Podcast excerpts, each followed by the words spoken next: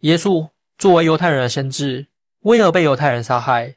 罪名为何又是叛国？人类历史上总是伴随着审判和处决，而耶稣被审判和处决，大概是要数人类历史上最有名的大案件了。但是，这些发生在大约公元三十年的审判案，至今仍然争议颇多。例如，耶稣的出生，耶稣为何被审判，为何被钉在十字架上，以及他的死后三天复活等等，这一切都像一个谜团。今天我们不去涉猎深刻的宗教思想问题，只说两件简单的事。实际因为这两件事关系紧密，也可以理解为两个问题，一件大事，那就是作为犹太人的大先知神子。耶稣为何会被自己的同胞犹太人杀害，以及为何判决他的罪名且是叛国？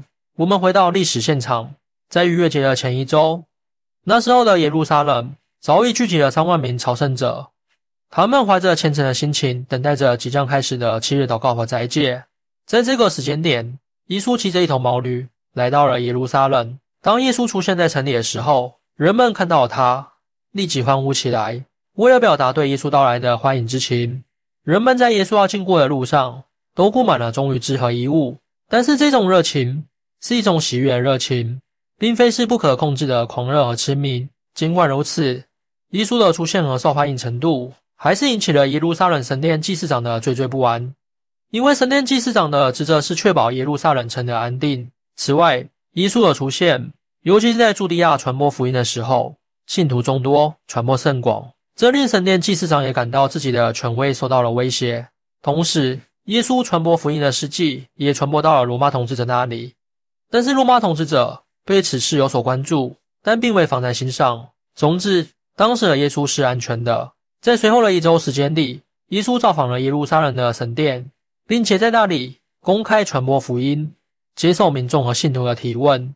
因为追随耶稣的民众太多，狂热的信徒拥堵在神殿周围的街道上。不仅扰乱了治安，而且还影响到了周围的商人和街市的秩序。这个情况惹恼了犹太人的统治者，或者说耶稣的出现严重挑战了耶路撒冷的统治者的权威，让他们深感自己的权力受到了威胁。在耶稣所在的那个时期，朱地亚虽被罗马统治，但是大多数的城市的实际统治者仍由犹太人的尊长以旧有的传统方式进行治理。而耶路撒冷的最高统治者由两部分人组成，一部分是神殿法庭，神殿法庭是由七十人组成的犹太教公会；另一部分是犹太人的祭司长该亚法。该亚法的职责是处理那些制造骚乱和不稳定因素的人，但是必须妥善处理，不能引发更大矛盾，以至于需要罗马军队进行干预协助。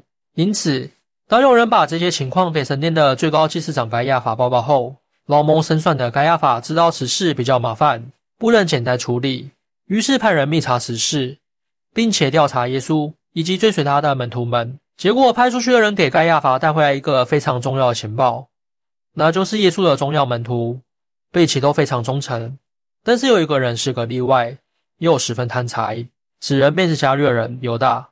于是该亚法使人暗中给犹大三十枚银币，在那个历史时期。三十枚银币的购买力是多少呢？只能购买一个低级奴隶。以后犹大也将因为这一背叛行为被世人所唾弃。收了三十枚银币之后，犹大便出卖了耶稣。一日夜里，耶稣住在耶路撒冷城外的克尼西马园，这里是耶稣和最重要的信徒们的聚会之所。犹大把神殿的祭司和士兵引到了这里。神殿的士兵抓捕耶稣的时候，他不但十分平静，没有做任何反抗。而且还要求自己的门徒们也不要反抗，因此耶稣被抓走了，但他的门徒没有被抓捕。盖亚法原以为耶稣会怂恿和带领信徒发动武装起义，制造动乱，但是他的想法错了。于是盖亚法打算只对耶稣进行例行审问。就这样，耶稣被带到以盖亚法为首的犹太教公会那里，那里有一群祭司，他们对耶稣进行了审问。根据约翰福音的载述，首先审问耶稣的是盖亚法的岳父亚纳。拿大是祭司殿中的长者，经审问，犹太教公会给耶稣的罪名是渎神之罪，即玷污了上帝的荣耀。根据犹太法典，渎神之罪应被石头砸死。但是在马可福音的载述，耶稣被判处的刑罚为死刑。那么神殿的祭司在那个时候到底有没有判处死刑的权利？历史学家也没有找到历史依据。而有史记载，在那个时候拥有此一权利的只有罗马总督。总之，神殿祭司对耶稣的审判肯定会引起极大的骚乱不安。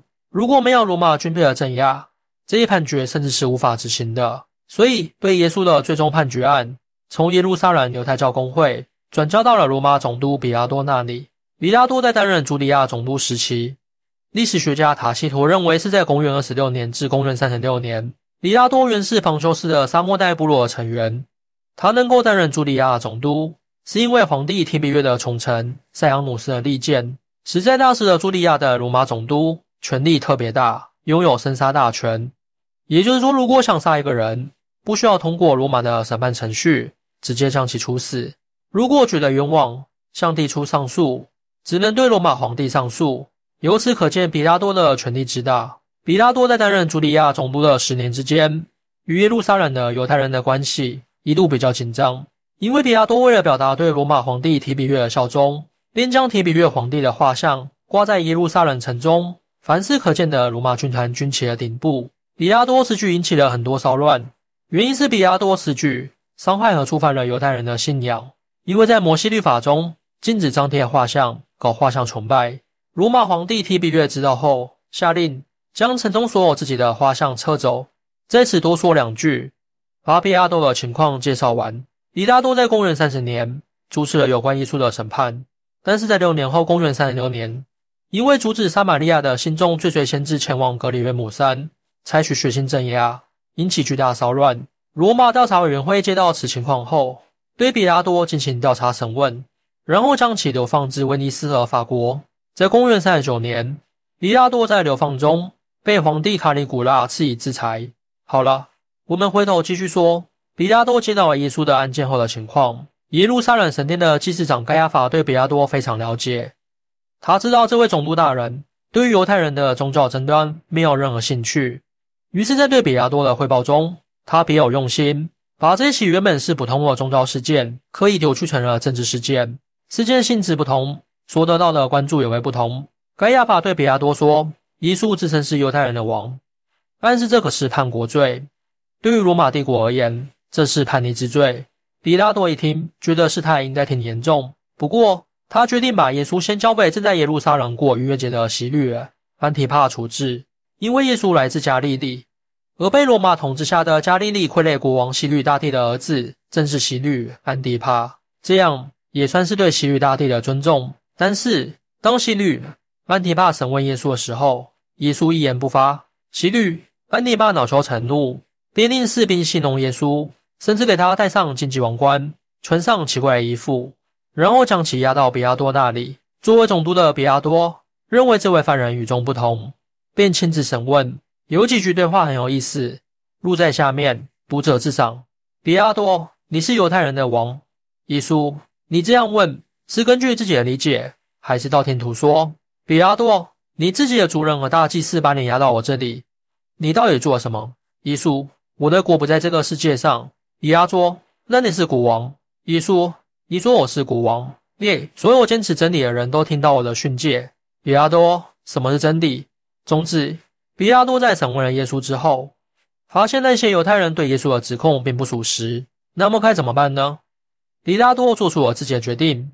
前面已说，当时是逾越节，比拉多有一个习惯，那就是喜欢在逾越节期间选一个犯人释放，有点中国皇帝。在某些日子大赦天下的意思。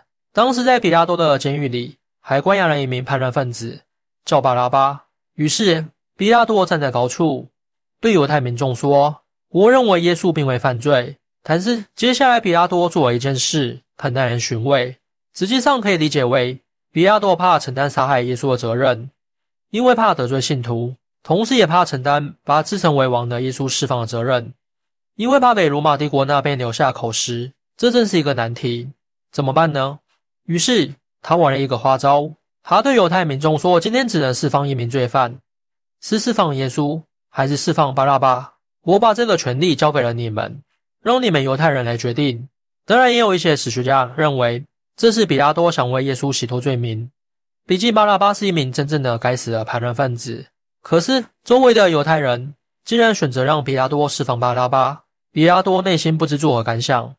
只是他令人端来一碗水，当众洗了洗手，以表示此事与自己无关。接着耶稣被交给神殿的祭司处置。接着，耶稣被自己的族人——犹太人的祭司们判处叛国罪。也就是说，耶稣被不是罗马族人判处了叛国罪，而是被犹太人判处了背叛罗马帝国的叛国罪。很荒谬，叛国罪是重罪。那时候，犯最重之罪的人都会被处以钉在十字架上的酷刑。但是耶稣身份特殊，是一位大先知，有众多信徒和追随者。因此，耶路撒冷神殿的大祭司们害怕在行刑的时候遇到麻烦，于是请求罗马军队负责执行死刑，确保安定。不久，在罗马军队的护卫下，耶稣被脱光衣服，遭受了极其残酷的鞭打、遍体鳞伤。然后，耶稣被迫背上一根粗重的横木，在罗马军队的押送下，离开了耶路撒冷城，来到城外的山顶。在那里，耶稣被钉在十字架上。从此，原本普通的十字架。在人类史上被重新定义。从上午九点一直到下午三点，耶稣忍受着巨大的折磨。他平静地接受了犹太人对他做的一切，然后死去。他的信徒们把他的尸体收起来，抬起安葬。福音数在述，耶稣死后三日复活，这都是信仰的事情了。在此不再赘述。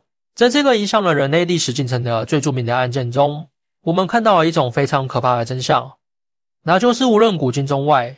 为了权力，人性是可以残忍到不分族群、不分信仰、不分性别，甚至不分一切的。愿巴以冲突早日结束，愿更多平民免受灾难。欢迎大家一起来讨论，您的支持是我更新的动力。更多精彩内容，请关注半年听书。